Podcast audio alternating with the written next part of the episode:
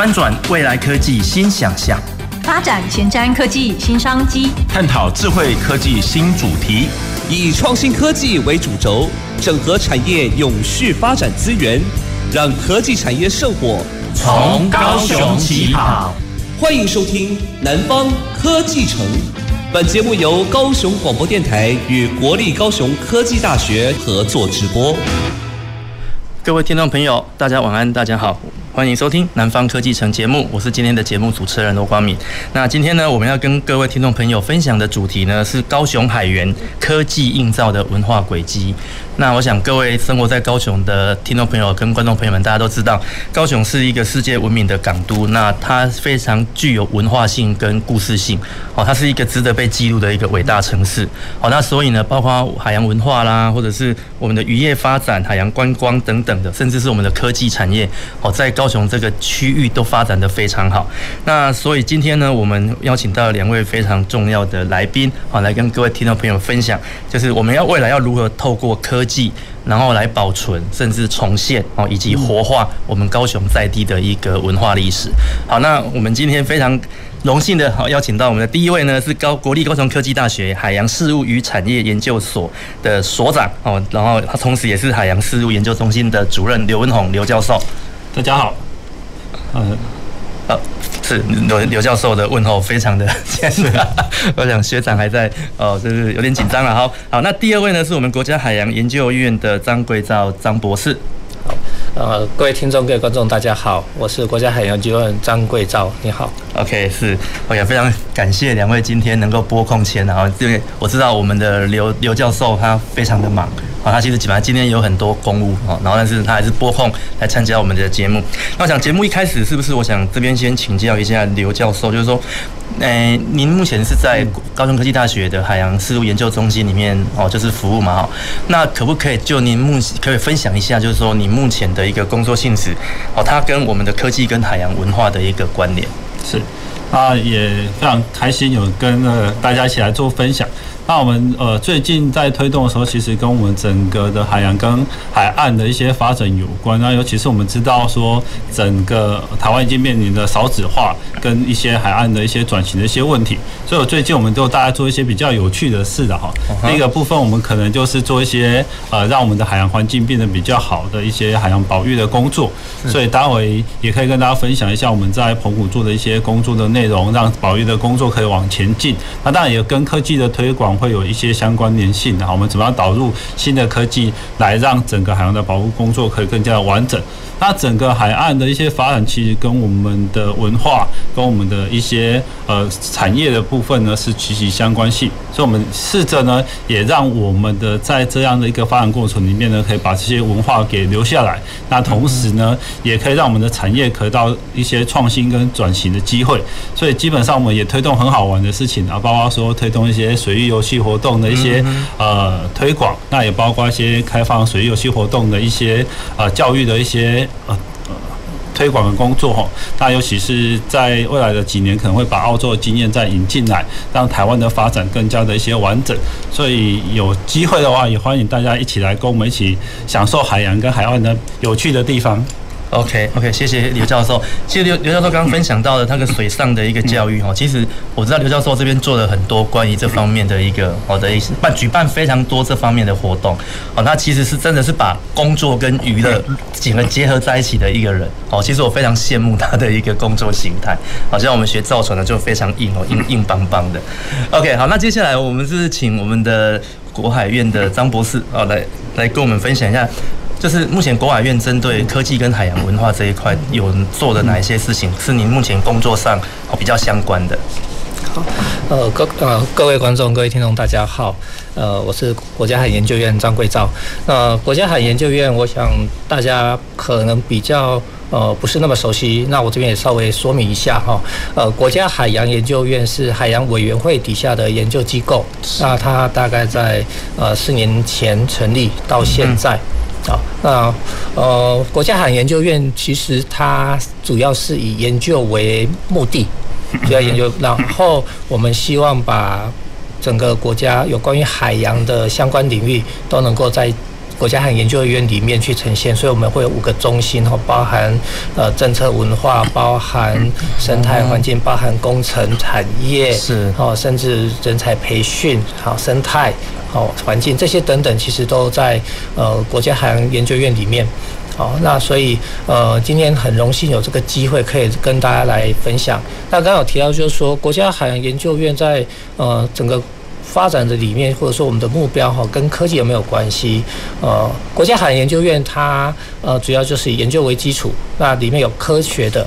哦，有工程的，所以这些呃科学的知识、工程的技术，其实它都会跟目前整个海洋的发展去做扣合。嗯，哦，所以国家海洋研究院里面，当然它就会针对像高雄有造船嘛，所以我们也会有针相关于造船的技术。是，然后在呃，可能高雄里面也有丰富的海洋环境生态。那高呃，国家海洋研究院里面也会针对海洋环境生态进行调查。是啊，然后在刚刚主持人也有提到，在高雄这边也是富含人文哦，这些丰富的人文人文色彩跟它的历史背景。嗯、那在国家海洋研究院里面，其实也会针对呃整个文化，然后进行调查，甚至我们会进一步的把它转化成政策哈。所以那呃。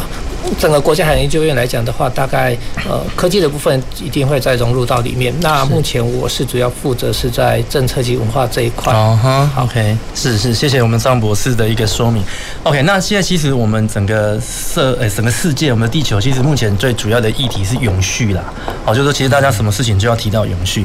那所以就海洋来来讲的话，其实海洋保育它其实就是永续很重要的一个环节。那所以这边是不是可以就教于两位哦来宾，就是说目前我们整个针对海洋保育这个议题啊，我们如有没有就利用这个科技的一个好这样子的一个工具，好来来从事这样子的的的一项工作？那这部分是不是请我们张博士这边 先来跟我们分享一下？对，好好那。我想分享之前呢，我想也也跟大家这个呃呃说明报告一下，就是说呃我目前是在国家海洋研究院服务，那我其实本身也在国立高雄科技大学哦兼任哦是助教授，OK，所以我呃当然我我今天大家就是以这个呃学者学学者的角度哈来跟大家做一些分享了哈，那把我知道的跟大家说说明一下这样，好，那目前来讲呃在 国家海洋研究院。其实我们有一个这个资料库的这样的一个的的一个系统。那在资料库里面，我们会收集相关的海岸地形的资料、风波流的资料、生态的资料。嗯哼。啊，像这些种种，我甚至社会经济相关资料，我们也规划要把它纳进来。是。那这个部分的话，其实它不只是一个资料库。啊，它其实里面呐含的，呃，可能我们的这个大数据的部分，可能我们也需要有一个即时监控的这种技术，把它结合在一起，甚至未来的分析，哦，那可能跟这个 AI 的一个结合，哦，那这可能这个部分的话，哦，我们是从研究的角度把资料再做活化，那再进一步。可以应用到呃不同的领域里面去，像如果学校的部分需要做研究，我们这边可能就可以提供提供相关的 data data。那或者是说呃有地方政府中央政府它需要一些 data OK 好，那或许我们也可以提供这些 data，让大家作为政策在拟定的时候一个一一一个应用。OK，那这些资讯的收集是主要从哪方面获得？好，呃哦这个部分的话。其实这是一个很很辛苦的一个过程。啊，其实我我们的这个资料哈，海洋的资料其实散布在各个地方。对，哦，有这个学校，有机关，有机构，然后有研究中心，哦，其实散布在不同的部分。是，所以我们其实一开始其实是呃去跟大家合作。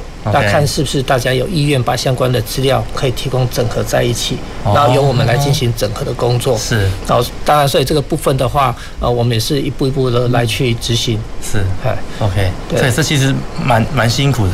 对对对啊，这资料量其实蛮大的。对，就我知道这个来自全各个不同单位所提供的一个讯息。对，好，那这边想接下来我们来请教一下我们的刘刘教授，就是说那。你是刚刚有提到你们从事海洋教育的方面嘛？好，那这部分你们有没有把这个所谓的海洋保育跟海洋生态，把它结合在你们的海洋教育的活动里面？是。啊，基本上我们是把那个工作跟娱乐是并在一起的。是是，这个我知道。我们就分享一下我们比较好玩的部分啊。那最近我们在跟呃澎湖风景管理处、国家风景管理处一起合作，推动一个高度生态旅游的一个计划。是。那这个部分呢，我们运用的部分就是呃，希望。我大家知道，我们到澎湖去，基本上都看花火节，或者是吃海鲜，做一些消费型的一些观光行为。对。但是我们现在推动的部分是希望以保育为主的方式来进行，所以在这个呃推动的计划里面呢，我们就。跟我们的这个风管处跟澎科大这边呢，共同来推出一个种珊瑚的一个想象的计划。那这个部分呢，我们也结合艺术了哦，所以我们也在保雅的投资底下，呃，来建立一个太极的雕像。那也就是说呢，呃，未来的游客到澎湖去的时候呢，其实可以带跟着我们的这些业者啦，来一起呢，到我们的海里面去种珊瑚。是。那这个部分呢，就可以发现呢，这个。可以一个想象，我们今年的太极其实还长得还不错的啊，所以欢迎各位有兴趣的话，也可以一起到我们海呃澎湖的海里面去看目前的状况。所以太极上面呢，我们就可以种了很多的珊瑚。那随着时间长长大之后呢，我们就可以看到太极的部分呢，这个雕像的部分大概两公尺高，上面就会大概有很多的珊瑚就会长在上面。那未来部分，我们希望。把这个概念跟艺术结合，在澎湖的海底里面都有各式各样的雕像产生。那有不同的业者来在企业的投资底下，我们可以有不同的雕像的部分来美化我们整海底的地形。那同时也可以恢复到我们的一些海洋的生态。哦，所以这个部分是蛮有趣的。那我们预计在明年，我们希望用那个大家应该看到。澎湖的一些，我们有一些新闻报道产生了哈，就是有做用牡蛎壳做三 D 列印哈，所以我们希望用牡蛎壳做三 D 列印来再跟我们澎湖的水产试验所来合作，那再把我们的珊瑚种进去。那如果想象的话，它可能会变成三 D 列印的海底的乐高了。所以我们也通过这样的技术来进行导入到三 D 列印的技术，就可以来做这件事情。OK，那我们也希望。在未来部分可以搭配的一些我们的这些游客的海底的影像，我们来做一些 AI 的辨识，大家可以了解在不同季节的时候呢，呃，海洋的物种的一些变化情况。那当然也可以记载说，在我们这样的一个呃努力之下，我们怎么样让我们的澎湖的海底重新的这个珊瑚的富裕啦，或者是鱼种的变多，让整个生态系更加的完整。那相对应的这种蓝色经济、海洋的观光蓝色经济，就可以让我们更多的这个。呃，我们不管是业者啦，或者是当地居民有更多的收入，但是呢，都是为了保育而来。所以未来可以想象很多的游客，他是为了看他种了珊瑚而重新再拜访一次澎湖。所以今年看他可能长了他十公分，是，然后或者多长的部分，那大家就可以再重新看到他努力的一个成果，那也为地方做出一些贡献。所以这大概是我觉得。也蛮可以去努力的一个方向，也跟大家做一些分享。OK，刘教授，你刚刚所提的太极是我我们想象的那个八卦太极那个吗？呃，它它就是类似那个太极的雕像，不是不是八卦那个太极，是太极的形式，打太极拳的太极的形式，太就是有一个人像打太极拳的那个，是一个人像，一个人像，不是那个，不是那个圆形的。哦，OK，我我想说，为什么会选这样子？到底他的想，当一开始设想的一个想法是什么？基本上就是我们也是找了那个会做太极的那个雕塑的那个大师去帮忙设计，了解，对，然后也希望有更多的企业可以来协助。OK，呃，协呃这个事情的产生这样子。OK，其实这样的做法可以让观光客有机会在有机会也有意愿再回流，就是说去看看他之前所做的东西。那这样子的一个模式，未来在高雄这个地这个地方，它适合做类做类似的开发吗？呃，基本上高雄还是属于这个沙岸的地形比较多的，所以沙珊瑚的是比较少一点。对，那有的部分就像我们的中油港口里面，其实有很多的珊瑚，然后包括中山大学或者是我们的水中运动协会，对，都在那边有进行一些保育的作为。对，那未来部分也可以思考啦，但是这部分就要跟呃拥有这些可以种珊瑚地点的这样的一些机关来做协调，OK，然后来进行。可是你刚刚所提的那个三 D 列印的乐高啊，如果应用在海岸线，做一个造景，呃，它这很有趣，它其实是一个呃牡蛎壳，它如果在上面可以再生长牡蛎的话，那你可以发现它是跟我们的近零排放是有关的。哦，因为牡蛎它的那个聚碳的效果，它其实还蛮高，所以它不仅可以保护我们的海岸线，它同时也可以让我们的近零排碳的部分、碳权的部分也得到一些 OK 呃补充，让我们的更加的永续。OK，了解了解。OK，好，那除了这个海洋保育的议题以外呢，其实我们在高雄这个地方，我们更想要被记录下来的是我们的历史跟文化啊。那目前以我们全球哦，整个在做这个科技的发展的时候，AR、VR 甚至 MR 这部分，它其实发展的非常的一个完整。那我这边想是不是可以请教我们的这个张博士，就是说以目前虚拟实境这样子的一个概念，它能否帮助我们高雄地区在海洋文化这一块，或者是海洋历史这一部分去做一个记录跟呈现？对，好，呃，我们谈到，抱歉，呃，我们谈到海洋文化哈或海洋历史，呃，我想。大家可以想象的，可能都呃，或许还有印象的，可能就是在渔业的这个部分了哈。啊哈，哦，可能在海洋的部分，那可能只有看到海。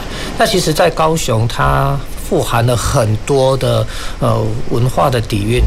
在高雄里面，最早的发展是从海洋开始的。对，好，从清代从日治，它都是有很多的这个文化的背景。那一路一一一路也一在。延伸到现在，哦，那这么多的过程里面，其实我们的记忆其实是有限的，嗯哼，很多可能都已经淡忘掉了，甚至是哎忽略掉，对，不，不清楚这有这样的一段的这个文化跟历史，对，哦，那其实 AR 跟 VR 刚好可以通过技术的部分，然后让这些过往的。的的的情境，它可以再出现，是。啊，我觉得是让大家可以再身临其境，是。哦。那如果有办法把这两个结合的话，跟文化跟未来以前的生活结合，其实是很有机会的，是。对，那呃，我想我这边也可以举一个例子，就像是在呃高雄，其实最早的发展应该是算是从旗津开始，啊哈，对。啊，从旗津旗津开始。那当时的旗津，它是一个很重要的一个呃贸贸易的城市吧，我们叫叫一个贸易的重镇，嗯哼，啊，它是贸易，然后它里面，所以它会有很多的古迹在这个地方。那此外，呃，这边也有很多的这个人文荟萃的。哦，历史。那我这边举个例子，就像是在呃高雄的第一所的新制学府，嗯哼，其实是在迄今，哦，那就是我们那时候叫，那是叫做呃达高工学校。好，那这是第一个。那可是这个部分，我想很少人有印象，对，好，或者是要去爬书才可以知道说，哦，原来有这一段过往。那如果说可以把这个部分透过 AR VR 的部分把它呈呈现出来，嗯哼，好，那甚至呃，再进一步，其实迄今的发展，接下来其实它慢慢的，其实因为呃，台湾这边高呃现在的高雄市盐城这个部分开始慢慢的一个发展之后，因为早期它在日治时期还是初期的时候还是盐田，嗯哼，所以它从迄今是看过来是一大片的盐田。哦，真的哦，对，是看过来，所以为什么叫盐城区？哦，原来那个盐埕，盐城是这样子来的，所以真的是盐城，所以才有这样子的地名。哦所以早期哦，那这边开始发展之后，渔业开始发展之后，哦，然后才开始人往台湾这个地方走，哦，才那慢慢的、慢慢的，呃，整个盐大盐城发展起来了。如果可以把这样整个一个脉络。是哦，透过 AR、VR，对哦，那可以去看到以前的景象，甚至说你透过这个虚拟实境的方式，可以身临其境。嗯哼哼，啊，那种感觉其实大家真的就可以理解到我们的海洋文化是啊，真的是它的发源是在哪里，甚至可以去。认识到说，我们的海洋文化是非常的多元有趣的。OK，, okay. 那张博士，你刚提的这些其实是比较静态的，就是一个静态历史的脉络嘛。那有没有一些比较动态的呈现的一个概的一个做法？例如说，像我印象中澎湖它有一个就是水下的一个古古战场的一个记录。那 AR 跟 VR 这样的技术可不可以就是借由一个模虚拟动态当时的一个动态情境，让想要知道这段历史，能够更有身临其境的这种感受。呃，这个部分的话，其实应该是有机会，因为高雄的话有历呃有这个蛮多的博物馆。嗯哼。啊，这个呃流行音乐的博物馆，然后有历史的博物馆，对，那其实可以把这些元素透过 AR VR，然后在这些馆藏里面去做展现。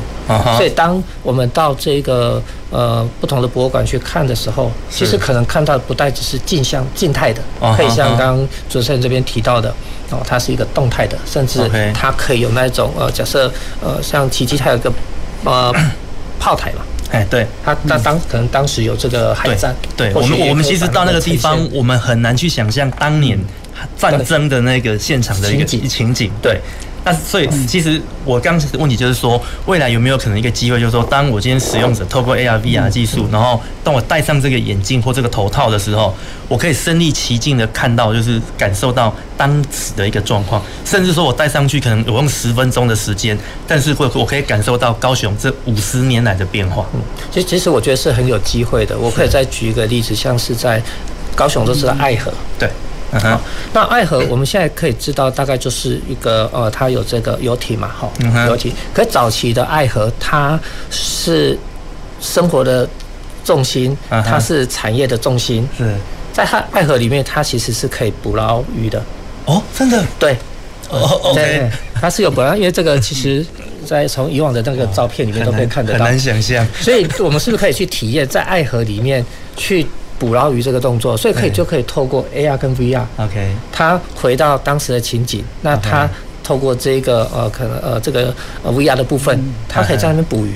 了解了解。好，那个三角网，那个大三角，那直接就驾着船啊，在爱河那边在捕鱼。是。哦，或许或者他也可以像是像呃行人在爱河这边。哦，这边走。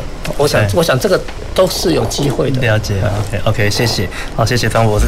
那除了这个我们的海洋文化跟历史以外，其实高雄另外一个非常哦非常有代表性的，就是刚其实张博士有提到，就是我们的一个渔业发展。好，那我想这边我们的刘文统刘教授，他其实是渔业政策方面的专家了。好，那这边是不是可以就这样，我们的刘教授，就是说以目前现代科技的一个发展，它能否帮助高雄它的一个哦渔业的哦，它可以，例如说包括在哦提升。提高它的获利啊，或者是让整个渔业可以更加有序，是，哎，能不能透过科技来实践这件事情？那该如何做？好，那这个部分其实也跟刚才的 AR、VR 可能也有一点关系了，哈。嗯我们之前有做过那个喂养石斑鱼的 AI 那个 VR 的系统，是，所以这不同的时间点你要怎么投喂它，那其实跟我们未来的这个渔业文化的一个结合，其实也可以把它变成一个情境，让我们的小朋友在透过游戏拿分的过程里面呢，去了解到不同的时间点使用的语法，或者是它的一些呃整个的一些作业的方式，那可能它的价值跟它的一些呃文化的传承的部分都可以把它做出来，那我们那个游。游戏也蛮好玩的啦，大家小朋友在玩的时候，其实都 在我们的学校老师开发完之后，其实都广受好评。那接下来部分就会变成说，我们整个的渔业怎么样来做一些呃，整个从渔业的二点零到四点零的一个发展的一个过程。那等从养殖渔业来看的话，我们可以发现。现在都是属于极端气候的状况，然后所以常常会下暴雨，那或者是我们的那个天天候会异常或极冷，所以未来部分还是会慢慢走向设施养殖的方式来进行。所以政府也可以透过这次呃，可能我们跟太阳能能源转型的部分呢来做一个结合，把一些资金挹进进来。让我们的养殖产业可以来进行。它目前整个在做的部分，我们的养殖产业，我们呃自己本身也有示范渔场啊，有在做养殖，然后所以包括我们的 sensor，它是通过蓝牙来传输，所以可以了解到我们的 pH 值啊、亚硝酸啊这些呃重要的水质的参数，那我们就可以来了解整个的水文的一些状况。那不同时间点，它可能。呃，要监测的频度可能会有不太一样的哦，所以我们也可以通过这样的方式来做一些量测不同时间点的关键数值。那另外一部分，我们现在开发的就是用 AI 来来拍，就是用照片来辨识石斑鱼的成长，所以我们可以呃了解它的成长情况，加上我们投喂的情况，然后包括我们的水池的状况之后，我们其实就可以变成说我们换水的频度，那或者是我们水车开的一个呃要多少的那个是。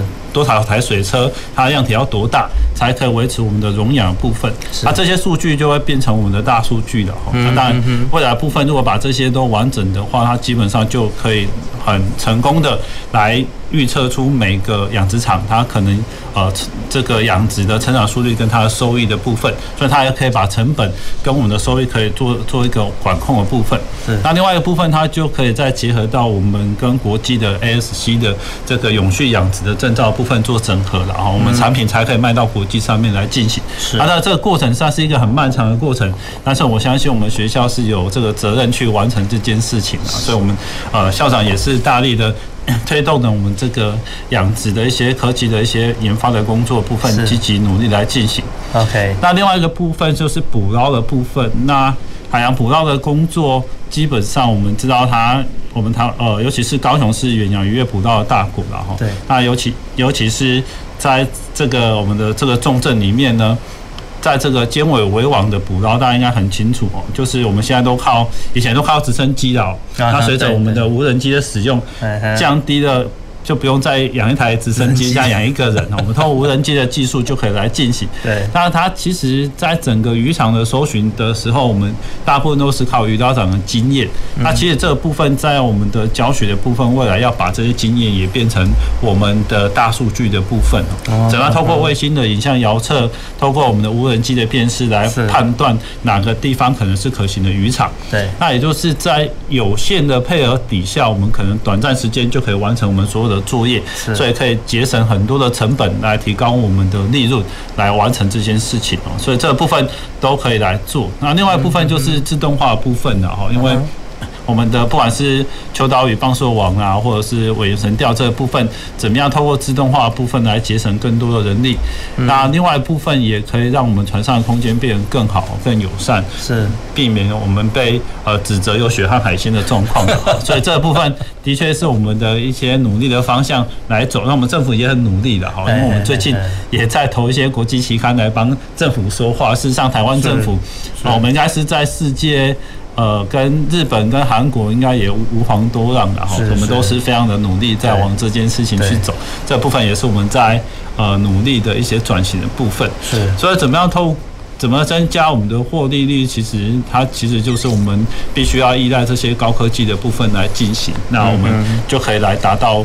我们预期想要的目标，那也更节省人力，那也可以吸引我们更多学生愿意来投入这个工作的行业里面去。也就是大家可以想象，如果是养殖产业，你也是在机房里面看到不同的荧幕，显示它的不同的生产的状况。对对。那这部分我们的年轻人才有办法去投入来进行。那呃，在我们的捕捞部分，其实也是同样的状况。那。也希望可以慢慢导向这个游钓鱼业的部分去走，就是我们有更多年轻人，他是属于从事这种比较被动型的，然后钓鱼类的，那其实他经济价值会更高。那这部分他会。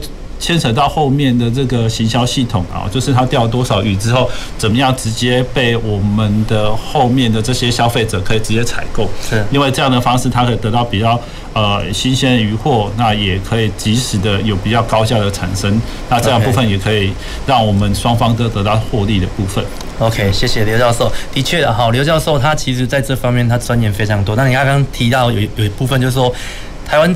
针对我们目前所做的这些努力，其实是需要透过国际期刊的一个发表，好来让国际上知道台湾人台湾做了什么，然后以及我们所付出的努力，以及我们被针对我们被误解的地方，也可以给哦，让我们有机会去做一个解释。好，那这这部分其实刘教授做非常多，他的他跟我说他的兴趣就是写论文啊，所以我想这部分我们非常感谢刘教授在这部分的一个付出。好，那节目的上半段呢，我们非常感谢两位来宾帮我们分享了这个哦海洋保育文化跟渔业的一一个。哦，这科技在这方面的一个贡献。那我们休息一下，待会马上回来。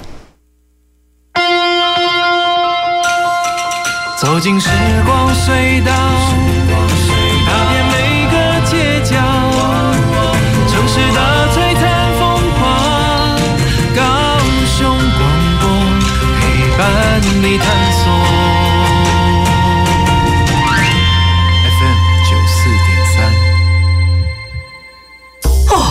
近很不顺，家里蚊子又多啊，今天又觉得头痛发烧，该给师傅看看了啦。是不是还有后眼窝痛、肌肉关节痛？出诊。哎，啊，你怎么知道？你也是哦。哎呀，这是登革热症状，家里积水要常倒，否则容易长病媒蚊，引发登革热。啊，这么严重哦？对呀，赶快去看医生啦！有问题就打一九二二防疫专线。以上广告由卫生福利部疾病管制署提供。古人说，宰相肚里能撑船。老婆，你看我肚量这么大，是不是很贵气啊？嗯，你呀、啊，作息不正常，高血压又尾鱼肚，什么贵气？搞不好是代谢症候群啊！腰围、血压、血糖超标，就是代谢症候群了。尤其是男性腰围在九十公分以上，女性八十公分以上就要多注意啦。可是我早就超过九十公分了耶！胖子回头金不换，从现在起就要吃的少盐少油，还有要运动。是，老婆大人。以上广告由国民健康署提供。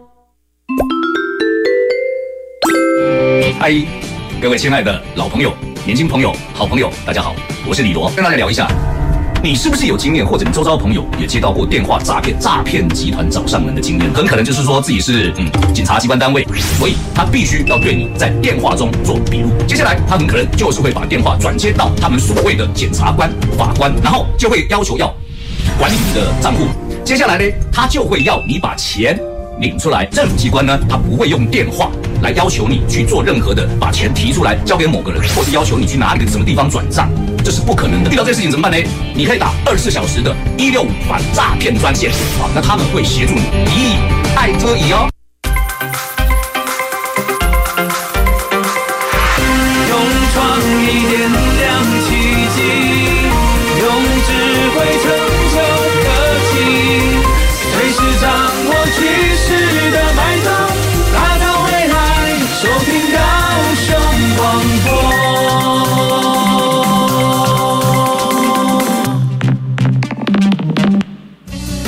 前瞻的，未来的，您现在所收听的是提供您最多科技产业新知的南方科技城。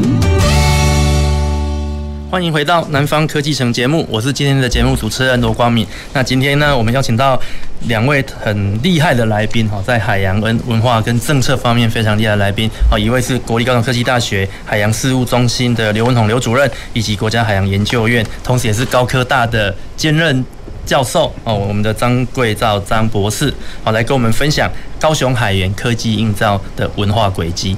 好，那在节目的上半段呢，我们跟两位来宾呢，跟我们分享了目前透过科技哈以及教育，那让我们在哦在海洋的保育啊、海洋文化还有我们的渔业部分哦，他们可以做的一些应用。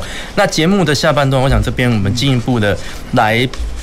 跟各位听众朋友聊聊关于海洋观光这个部分。我想高雄的观光应该算是蛮有名的。好，那加上目前我们的一些自动驾驶跟电动技术的一个导入，好，甚至是好这个网络啊，或者是资通讯好的一个好这个技术的一个的一个导入，那让整个。高雄地区的一个海洋观光变得更多元。那这边是不是我先请教我们的张博士？哦，就是以目前我们在科技上哦，利用科技的一个元素，那对高雄的一个海洋观光有有没有什么比较特别可以跟听众朋友们分享的？好，呃，各位听众朋友大家好，呃，高雄的海洋啊，海洋旅游或者是休闲活动观光旅游，呃，其实它一直是。呃，高雄市我我想一个蛮重要的一个发展的一个政策目标。对，那这几年下来，呃，除了我们知道的一般的旅游之外，其实现在开始可能也希望把科技的部分可以融到旅游里面去。但是只是说，旅游里面可能不是说你在过程里面就感受得到科技，或或者是说它在旅游的过程里面，它是。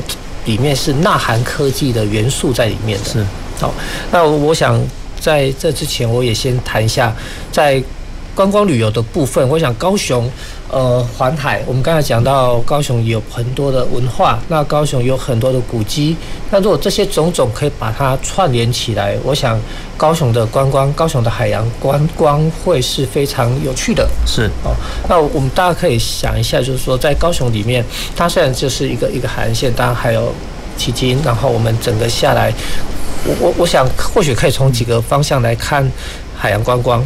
那一个就是我们刚刚提到，呃，高雄也是一个大的渔港，远洋渔港。除此之外，高雄其实像大高雄里面包含以前的高雄县整个横跨之后，其实我们还有很多的渔港。嗯哼。那如果我们可以把这些渔港整个把它串联下来，其实渔港观光也是一个很有趣的。我们现在的渔港渔港里面，它可能不单纯只是做一级产业，它也做到二级产业，甚至一加二加三，那一乘二乘三的六级产业都已经开始在做了。嗯嗯。那我想这个部分要做一加一乘二乘三，这必须要有技术的。能量在里面，必须要。什么是一级产业、二级产业、三级产业？哈，一一级产业就是我们一般的这个呃初初级的捕捞产业哦，就去抓鱼、捕鱼，这个都是属于一级产业。是。那你原物料捕捞回来之后，你可能会进一步做加工。对。那加工之后就是变成二级产业。哦。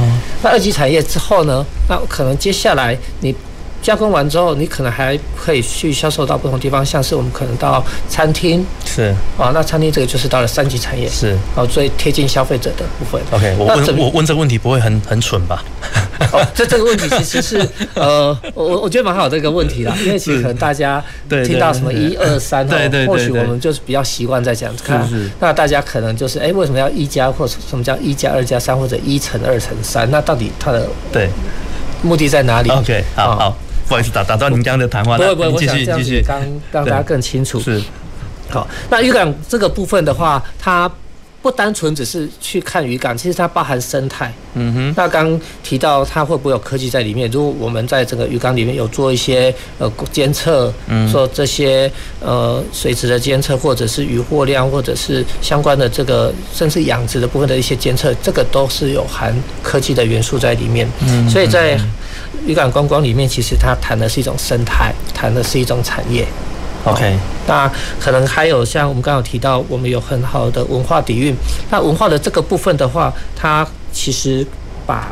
不同的社区串联在一起，可能是一个小旅游、小旅行的方式。嗯、那很深入的、很在地的去了解。嗯哼。好，那假设刚提到盐城嘛，那或许我们就可以到盐城深度的去走。那这个是在看这个社区、这个文化以及它的生活面。是。好.那我们可以再想，那高雄这边可能之前我们一直在谈一个海洋公路或蓝色公路。哦，对对。那蓝色公路其实这这一条当然它是一个旅游路线，那它其实也是一个。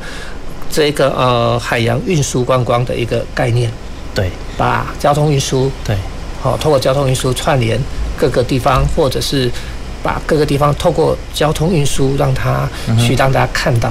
那它有没有机会结合自动驾驶或无人船来让它，嗯，就是变得更有科更有科技性一点？哦、呃。把把这一个呃自动，我想自动驾驶这个技术的话，或许呃，其实自动驾驶技术它必须包含不同的技术的结合，对，它可能必须包含 AI 的技术结合，对，它可能必须包含其他的这个网络的技术的结合，嗯哼，那这些结合之后有没有机会透过无人？我想这是可以期待的，OK，哦，这是可以期待的，是对。那当然我们刚刚提到。这一个呃，除了三种观光之外，其实还有一个，高雄本身就是一个观光城市，本来就是一个海洋城市。嗯哼。那或许我们可以再透过城市旅游，深入的从海对走到陆地陆地上，再走到山上，再走到山上去。高雄这些都有。对，那我们可以透过运输交通把它串联在一起。是。那如何去串联？其实都必须透过科技技术。对。那刚刚提到，可能上岸之后就。公车或许是无人的无人的公车，对，那它的站牌，我想现在几点到，公车几点到，我们都可以知道。是，那接下来是不是还可以把这个跟无人驾驶串在一起？我想应该是 OK，有有这个机会。OK，因为我刚刚会这样子问，就是我目前在日本旅行的时候，然后就是说，因为日本东京现在它的羽田川那边其实是他们早期东京，就是就是也是古老东京的一的一一部分嘛。好，那他们其实船上有很传统的日本的游船。那种像日本那种古古代那种游船，那江户时代的游船，那也有做的很像太空梭造型的新新一代的船舶。那我意思说，像以高雄这个区，如果我们未来在发展蓝色公路这一块，是不是我们也有机会，就是以这样子的一个概念来发想，让古老的高雄跟科技现代化的高雄同时存在我们的这条蓝色公路上航行，然后让游客或者是让我们。来这边观光旅行的人可以有这样子的一个视觉上的冲击，嗯，对呃，我我想这是一个从如果从船舶来看，是真真的是个很好的一个发想。嗯哼。呃，我刚因为刚刚我们刚刚也提到了迄今嘛，跟盐城嘛。对。那可想而知，当时的一个是隔海相望。对。那它中间应该不是就这样被海隔离的，它海可能是它的一个运呃传播跟贸易的一个运通的管道，所以它一定透过船。对。或许可以把。当时的这样的一个航线有没有？嗯哼，当时的船舶，对对对对对，把它形塑出来，可以透过 VR 的部分，对。啊，塑造出当时的船舶，那这也是一种旅游的方式。是是，OK。好，那除了海洋观光以外，我觉得海洋观光的一部分就是另外一个部分是海洋娱乐啦。那我想刘教授在海洋娱乐这一块其实做的非常多。那这边是不是可以请您就，如果如果未来高雄在发展海洋娱乐这一块，有没有机会去跟科技做一个结合？还是说你目前所做的案例里面有没有这样子的哦故事可以跟听众朋友们分享？好，幸好光明有说我会写论文，要不然大家就觉得我在玩。真的，真的。那那当然了，玩的部分也很多了，也跟大家介绍。你都带我去宜兰玩，你还讲？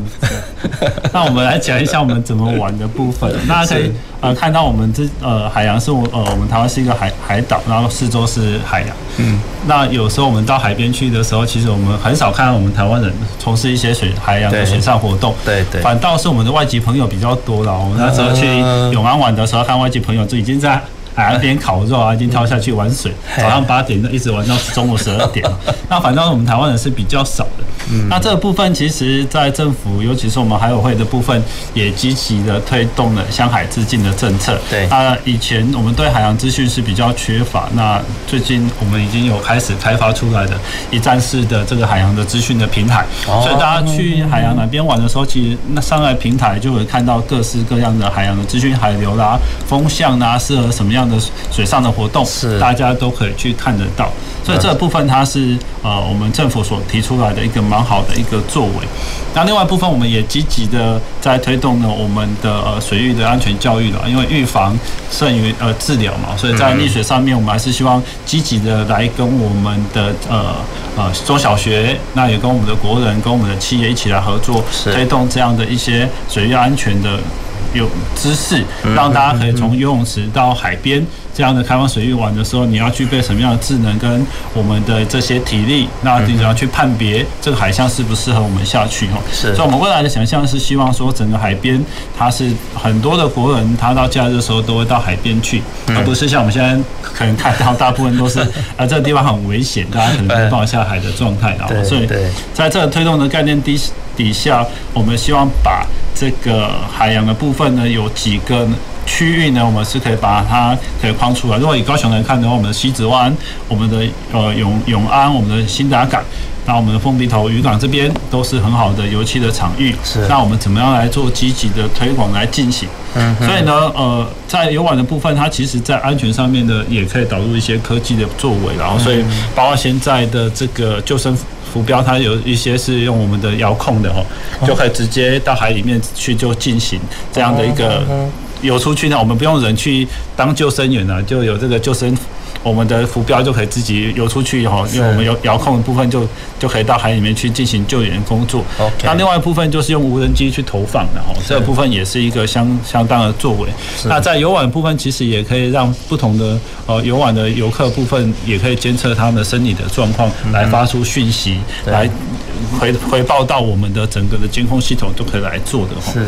那当然我们在海洋的这个不管是在 SUP 独木舟这样的一个训练的过程里面。也都必须要让我们的业者具备有代扣的相关的一些能力跟经验哈，因为我们现在的证照大部分都还是来自于各个协会，但是真正要职业部分这样的一个门槛，那我们最近也在体育署或者是在海委会的主政之下，我们都有在讨论这样的一个过程，怎么样让我们的这些业者有更具备好良好的一些能力的检核评评管的机制，希望让我们国人有更好的。呃，油气的部分啊，所以未来应该呃，在大家努力推动之下，我们明年应该会在高雄跟屏东啊，甚至我们的澎湖啊，都会有水相相关的水上活动，那有机会再来跟大家做一起做分享。OK，谢谢刘刘教授。哦，所以从刚两位来宾这样子的一个分享，我们就觉得科技哦，好像给高雄未来哦，不管在渔业、保育、观光或者是人文社会，好像就让我们充满了无限的一个想象。我想这部分是非常好的一件事情了哈。好，那刚刚刘教授有提到，就是说亲近海洋这一部分，哦，的确我们国人好像对于海洋的亲近这一部分，似乎不是那么的哦勇于去做这件事情了哈。那所以我想。我想最近就是我们国海院跟我们高雄科技大学好像有在推动一个叫做海岸聚落的创生实验基地嘛。好，那这部分我想这部分它诶，它到底为什么要成立这样一个基地呢？那又又或者说它它未来它希望这一个这样一个聚落海岸的一个聚落基地，它的用意是什么？那这边是不是可以请我们的张博士跟我们做一个分享？好，呃，海岸聚落哈。我我想，嗯，为什么用这个名称哈？因为像在海岸边的这些村落，我想我们大概可以想象的，大概就是渔村了。嗯哼。好，那好像其他的好像就比较呃少了。对。哦，但是刚呃，我想我们刚刚在讨论高雄的部分，就可以发现高雄其实就还蛮多元的。对。哦，光高雄就已经很多元了，不同的一个想象样貌。好，所以这这这是一，其实这也是一个一一个。发呃出出发点，那另外其实我想也也跟大家分享一下哈，就是在有关于这海洋的这件事情，大家对海洋的呃呃熟识的程度跟海洋的为什么会离那么远哈？我我想举一个案例，就是说呃我其实有一次在呃到呃东北角，嗯，东北角那个马岗。那边去做一个呃的了解，然后刚好那一天就是有安排我们到现场去看，好，那当那一天刚好是台风的前一天，OK，好，那我想呃台风的前一天的话，那风浪很大嘛，所以我们到了马钢的这个聚落的时候，他介绍了我们他的石头屋，嗯哼，哦，那石头为什么要这样子建造？因为它可能未来很多的呃呃不，因为它当时的为了防风。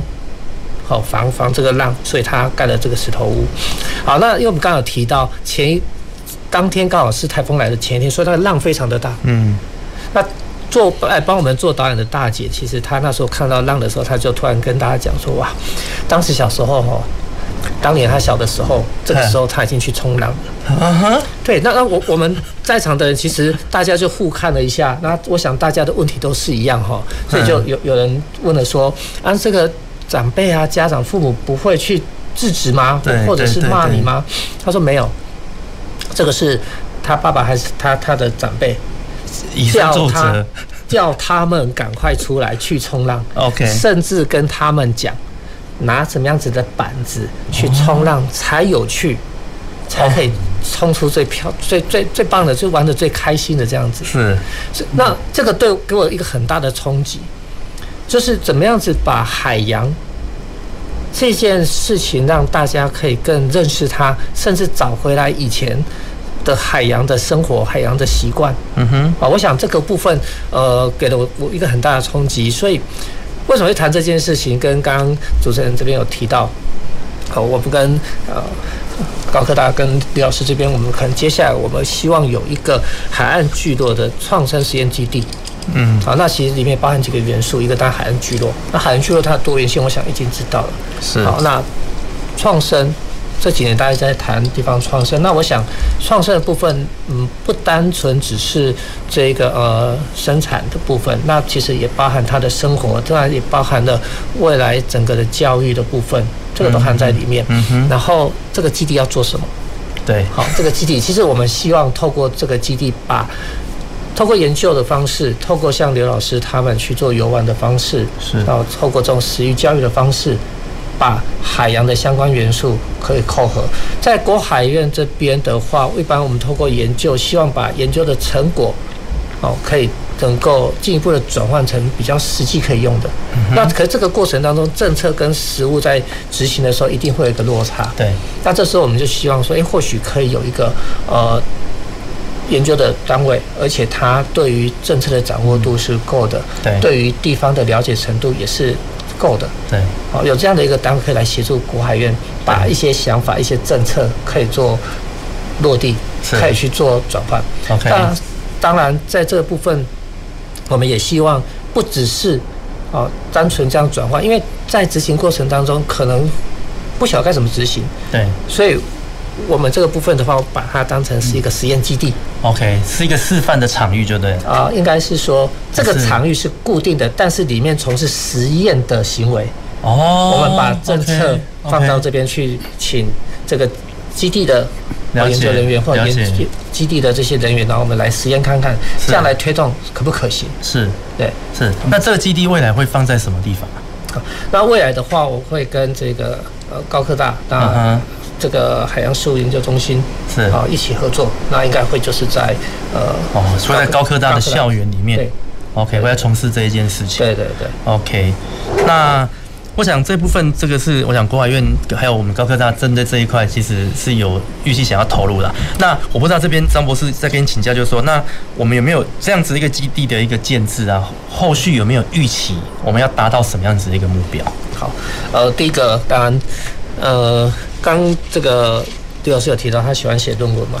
对，其其实我想这个也也迎合他，这我们大概就是一起哈，呃。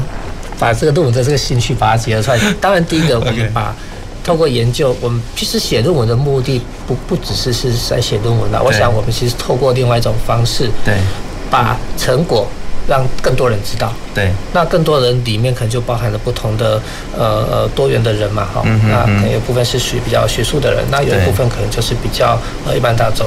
对，是科普的，对，哦，所以我们可能希望透过这样的一个基地，是，哦，可以有这个研究的成果的产，这呃论文的产出，那或者是有科普的相关文文章的产出，OK。那另外一个部分的话，也会呃，因为搭配这个高科大这边哦，嗯嗯嗯，呃，海洋事务研究中心，他们其实这几年啊，对于地方。哦，的怎么样子把研究跟地方 USR 这个控制得很好？对对对。那我们也希望借助这个力量，把政策我们所拟定的政策，然后可以先来高科大这边，OK，做一个哦这这个试试验。是 OK。张博士其实刚刚提到两个很重要的关键词，一个是写论文。好，那我想我身边的这个刘教授，我其实我在在学校都叫他学长，我突然间在节目中一直叫他刘教授，我我都一直觉得这个人好好陌生 哦。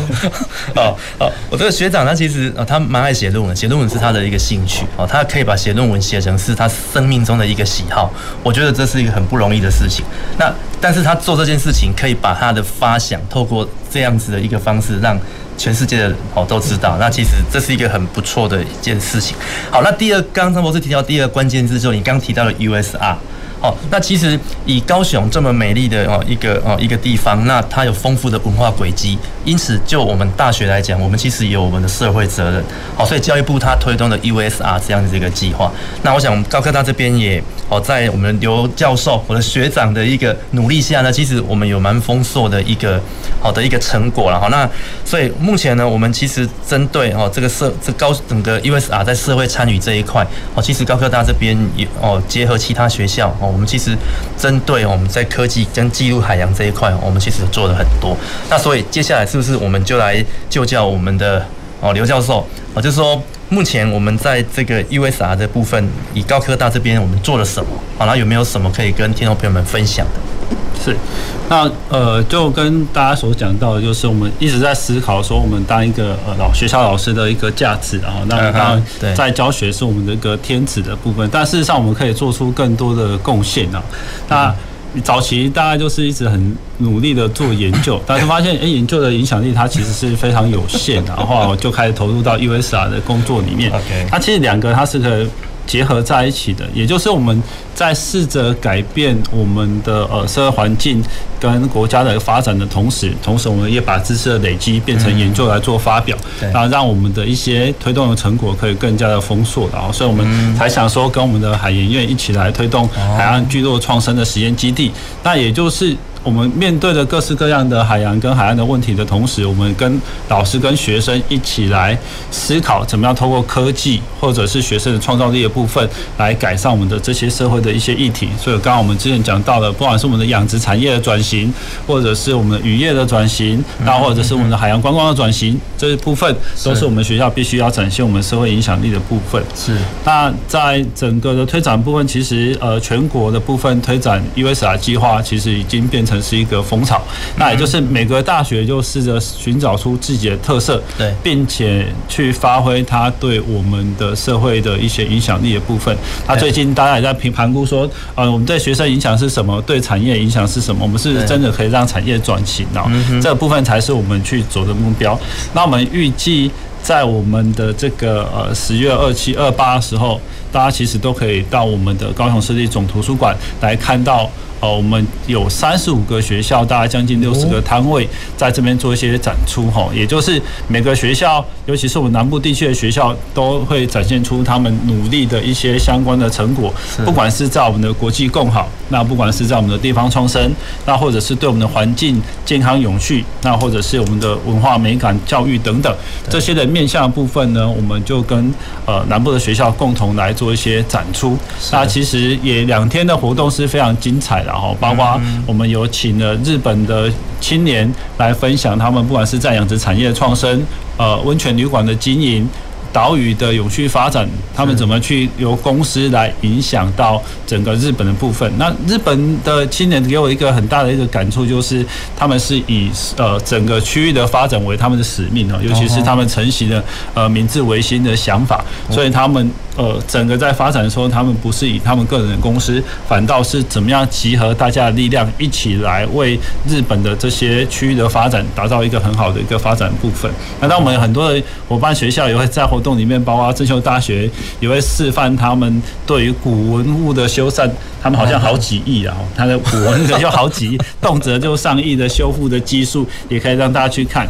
那中山部分呢，也会中山大学这边也会做一些我们的修理车啦，或者是我们的一些地，他们在扮演这个国发会地方培力站这个一个角色的部分，他们怎么辅导青年，共同来做，也跟大家做一些分享。是，那当然我们成功大学。也邀请了我们做国际呃共好计划的相关的全国的一些学生呢，一起来分享。学生们呢，他们在做这样的一些国际交流的时候，他们的心得跟想法，他们怎么样拓展视野，那怎么跟全球一起去努力做我们的 SDGs 永续发展目标，怎么去做，扮演各自的角色来进行。嗯所以这些活动其实都还蛮精彩的，两天满满的活动。那当然我们。为了吸引大家来了，我们准备了两千份爆米花了哈，在 今天加了一千五百份。我们希望大家可以来，就我们还提供行动餐车，暨南大学还有咖啡可以喝了，所以好像我都是在吃跟玩，嘿，吃喝玩乐就找我们就对了。对你，你的生活让我非常的羡慕哈。那不过刚刚其实刘家栋刘教授所分享的就是，其实针对于把在如何呈现高雄在地特色，或者说让我们下一代的年轻人能够哦更能去跟其他的哦。其他国家的一个学生的交流的一个过程中，然后然后能够去启发他对自己自己对这一块土地哦他的一个有不一样的想法。我想，USR 这样子的一个哦一个平台哦，其实对我们来讲是非常的哦，应该说非常有意义的一件事情啊。那。我想这边也希望说各位听众朋友，如果未来啊，如果你们有有机会的话，也可以来哦，来多多参与这样子一个活动。那想今天也非常感谢两位哦来宾今天拨空来参加我们的这个节目。好，前瞻的科技的未来的南方科技城，我们下礼拜同一时间空中再会。南方科技城节目由高雄广播电台与国立高雄科技大学合作直播，感谢您的收听。